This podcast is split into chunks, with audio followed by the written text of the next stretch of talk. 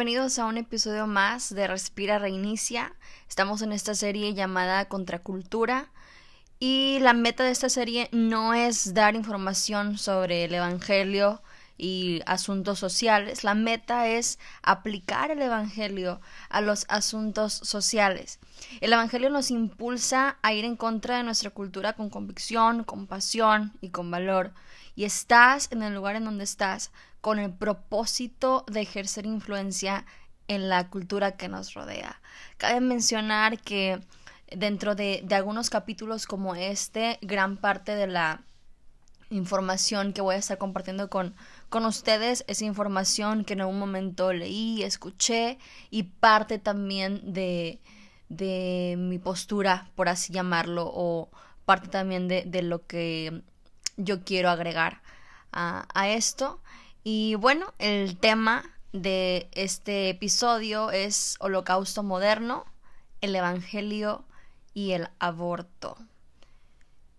La intención de este capítulo o episodio como tal, no quiero que me malentiendas. La intención es poder dejar en claro qué es aborto, algunas estadísticas, algunos puntos importantes, argumentos que, que pueden abordarse para, para poder erradicar por completo la falsa idea de que el aborto es un derecho bajo ciertas circunstancias. Y obviamente también como parte y conclusión el poder dar esperanza a personas uh, que, que, han practicado aborto, ya sea chicas que, que hayan padecido de esto, hecho esto, o incluso tal vez, ¿por qué no?, algún médico que, que apruebe esto y demás. Entonces, la intención de esto es poder concientizar y sensibilizar y ojalá pueda aportar algo a, a tu manera de pensar. En todo el mundo ocurren 42 millones de abortos por año, lo que representa 115 mil abortos por día. Imagínate esta cifra, es, es, increíble, es impresionante. Multitudes de niños están siendo desmembrados y destrozados a diario y este es claramente un asunto en el cual el Evangelio requiere que vayamos en contra de la cultura. El aborto ha sido llamado un asesino silencioso, no solamente de bebés, sino también de las madres que tienen heridas profundas y cicatrices de su pasado. Ahora, ¿cuál es la, la, opinión o qué es lo que dice Dios o cuál es la relación de Dios y el niño que aún no ha nacido? Bueno, considero la forma en que la Biblia describe la relación entre Dios y un bebé que todavía no nace. La Biblia dice esto. Tú creaste las delicadas partes internas de mi cuerpo y me entretejiste en el vientre de mi madre. Gracias por hacerme tan maravillosamente complejo. Tu fino trabajo es maravilloso, lo sé muy bien. Tú me observabas mientras iba cobrando forma en secreto, mientras entretejían mis partes en la oscuridad de la matriz. Me viste antes de que naciera. Cada día de mi vida estaba registrado en tu libro. Cada momento fue diseñado antes de que un solo día pasara. Esto lo dice Salmo 139 del 13 al 16. Cuando leemos o escuchamos esto, se nos recuerda la verdad fundamental del Evangelio, que Dios es el Creador. Él es quien da la vida y es quien pone fin a nuestros días. Entonces el aborto es una afrenta a la soberanía total de Dios como el dador de vida y como el que quita la vida. El corazón, el cerebro, los órganos, el sexo al cual pertenecen, movimientos, reacciones, todo esto ocurre en el primer trimestre de embarazo. Así que imagínate que en este periodo de creación se inserte un bisturí, se tome una píldora o se lleve a cabo una operación que acabe con la vida misma que Dios está desarrollando y la destruya. La mayoría de los abortos se realiza entre la semana 10 y la semana 14 de gestación, lo que se describe como el tiempo óptimo para desmembrar y remover. Ahora, ¿cuál es la pregunta clave? Y es esta. ¿Qué es lo que hay en el vientre de la madre? ¿Es una persona o simplemente un embrión, un feto? Si el niño neonato no es un ser humano, no hay necesidad de justificar el aborto. Algunos dicen que el niño que aún no ha nacido no es una persona o que es una persona que tiene el potencial de llegar a ser un ser humano, lo que sea que esto signifique. Sin embargo, si el niño que aún no ha nacido es un ser humano, entonces ninguna justificación a favor del aborto es adecuada. Sin tener en cuenta la posición que tenga sobre el asunto del aborto, imagínate por un momento que el que aún no ha nacido es una persona formada y creada por Dios mismo. Si esto es verdad, entonces piensa en los argumentos principales que están a favor del aborto, de aquellos que aprueban el aborto. Por ejemplo, este es uno de ellos. Las mujeres deberían tener el derecho de elegir.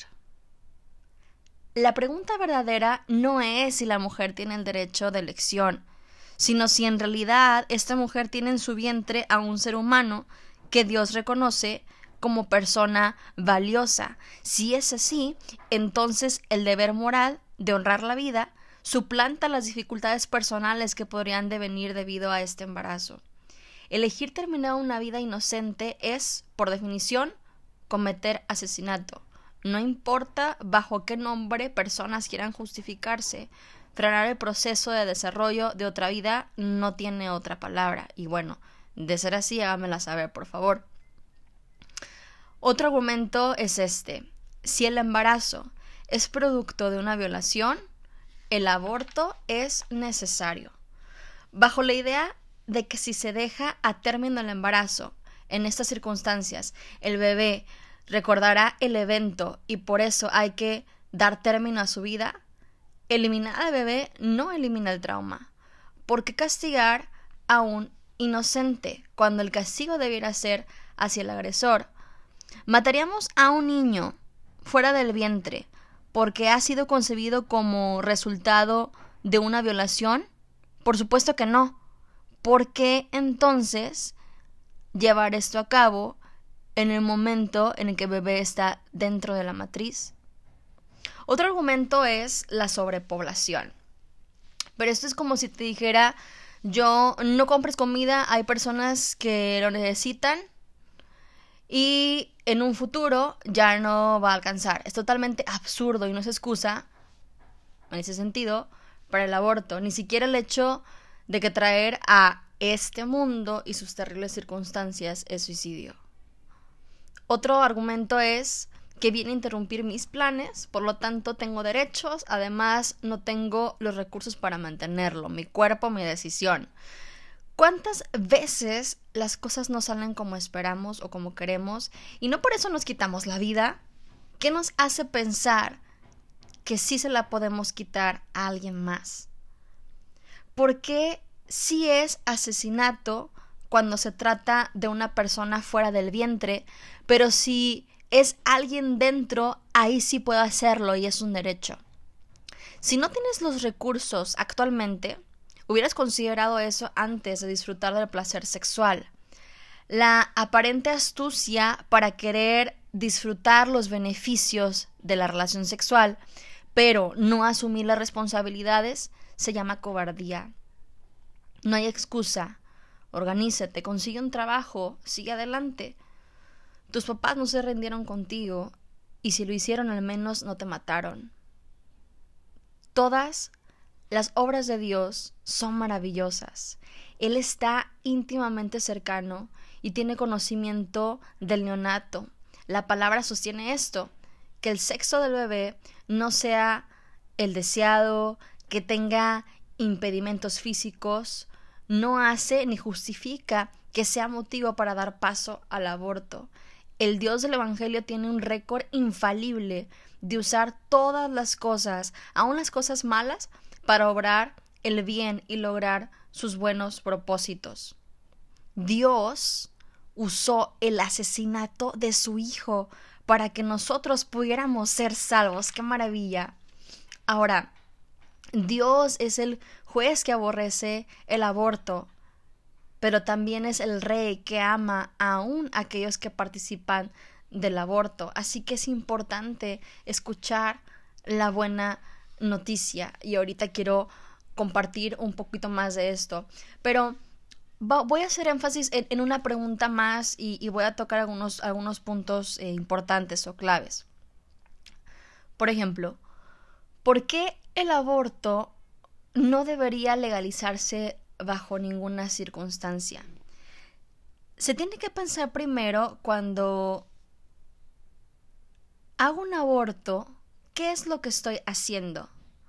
Yo estoy eliminando una vida humana. ¿Cómo sé yo que es una vida humana? Bueno, pues en biología algo está vivo cuando ese algo puede crecer. Y el embrión, desde su concepción, un óvulo y un espermatozoide, puede crecer, tiene metabolismo y se puede dividir.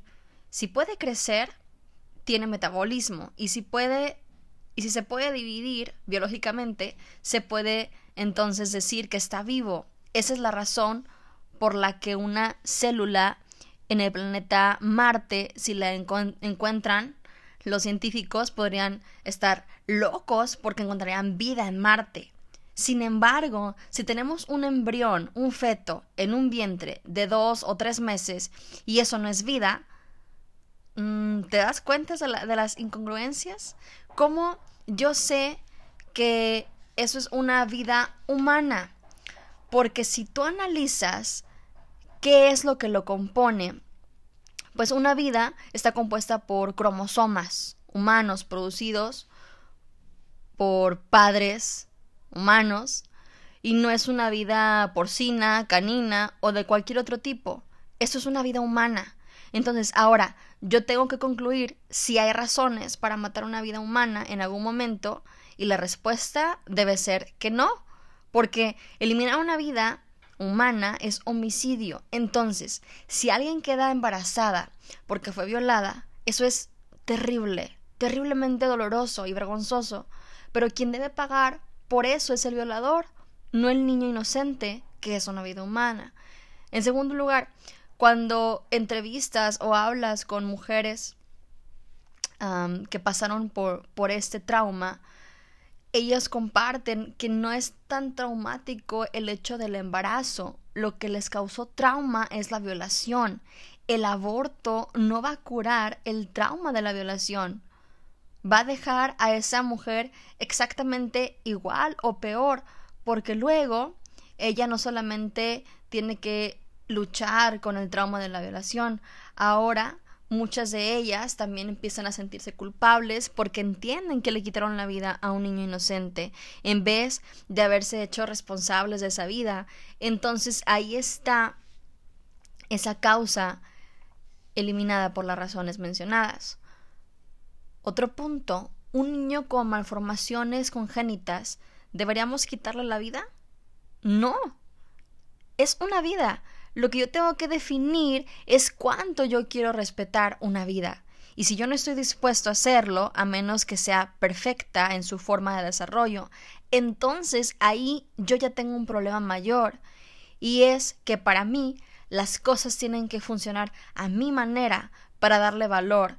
Y no estoy viendo lo que es el valor intrínseco de la vida humana, justamente por ser humana y por tanto portadora de la imagen de Dios. Entonces, no creo que malformaciones congénitas sea razón suficiente para quitarle la vida a un ser humano.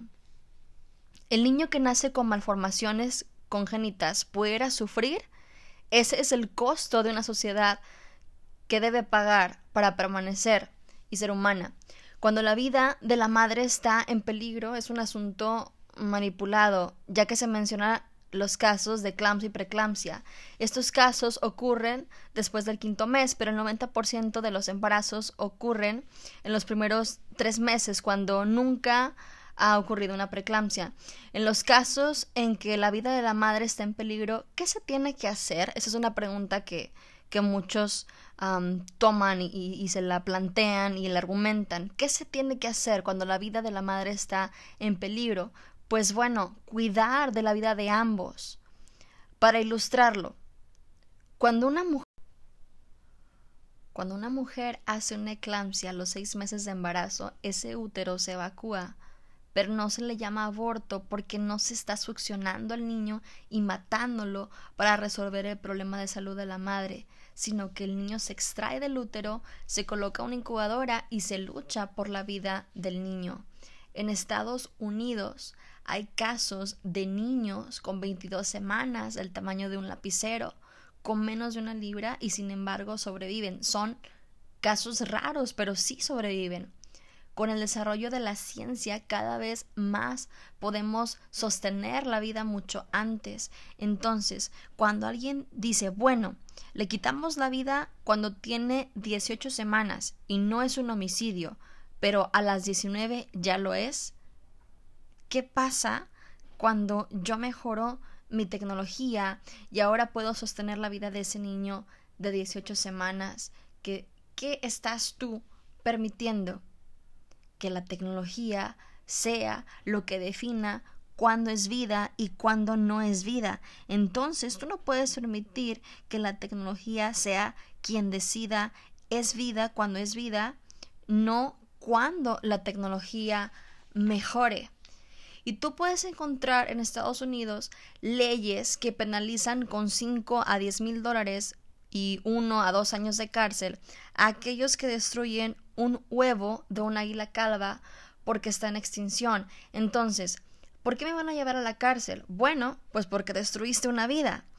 Entonces, el huevo de un águila es vida, pero el embrión o el feto no lo es. Las causales que se han mencionado son formas manipuladoras como los grupos abortistas mismos han admitido, tras bastidores, es el primer paso para eventualmente poder lograr la aprobación del aborto en todos los casos. Por eso tenemos que pararnos y decir no, esto es moralmente ilegal y no es admisible. Ahora yo sé que este es un tema complicado, Ah, es un tema crudo muy, muy doloroso en lo personal. Es, un tema que, que, me puede muchísimo y siempre, siempre que se toque el tema, claro que voy a defenderlo y claro que voy a, hablar por aquellos que no pueden hacerlo porque todavía no nacen, claro que sí.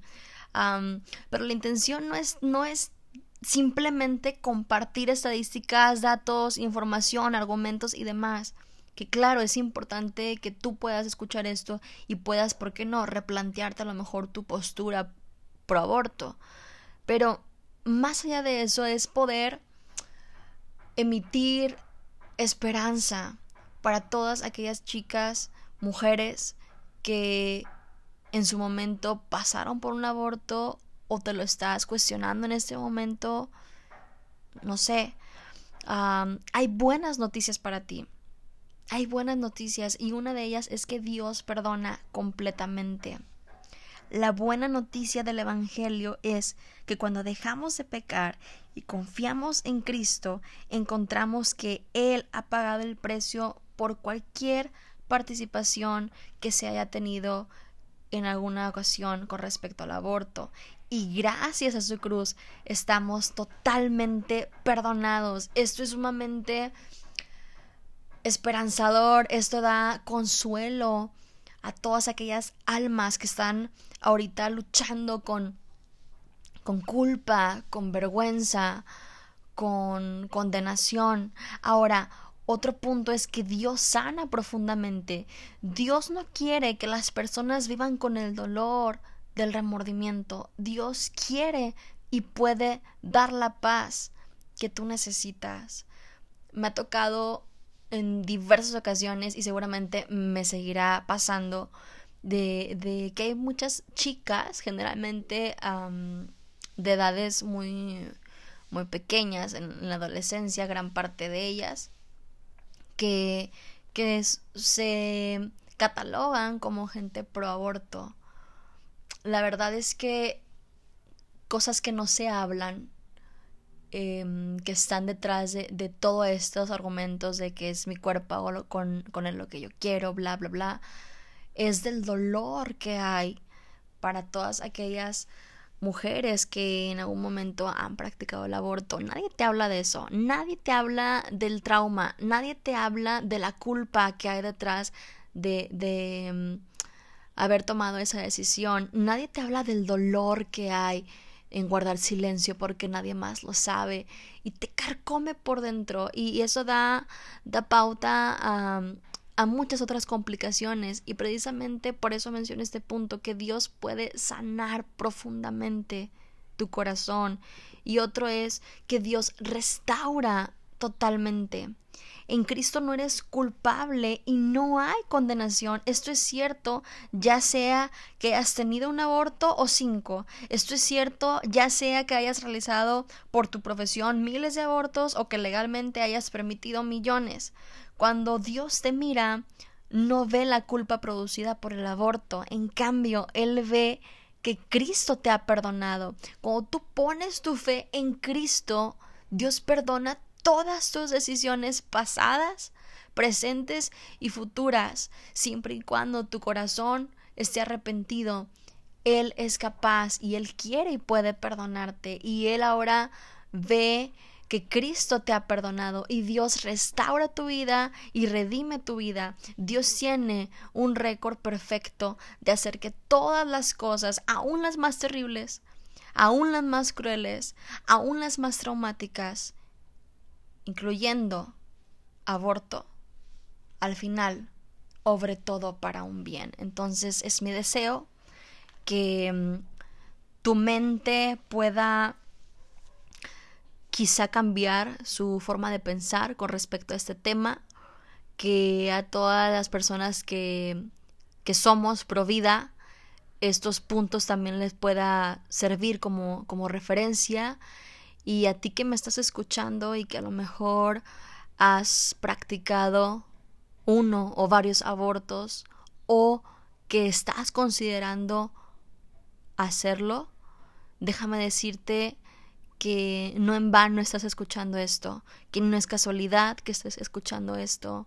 Dios quiera y pueda obrar en tu mente, en tu corazón, en tu vida, para que tú puedas escuchar con atención estas palabras de que aún hay esperanza, que aún hay planes buenos para ti, que Dios es capaz de perdonar cada una de tus decisiones equivocadas, las mías también, las de todas las personas que, que venimos en fe orando a Dios, pidiendo arrepentimiento, pidiendo que Él sea quien quien guíe nuestros pasos, Él es capaz de perdonarnos cuando ve nuestro arrepentimiento y, y darnos un nuevo comienzo. Dios te bendiga. Gracias por escuchar.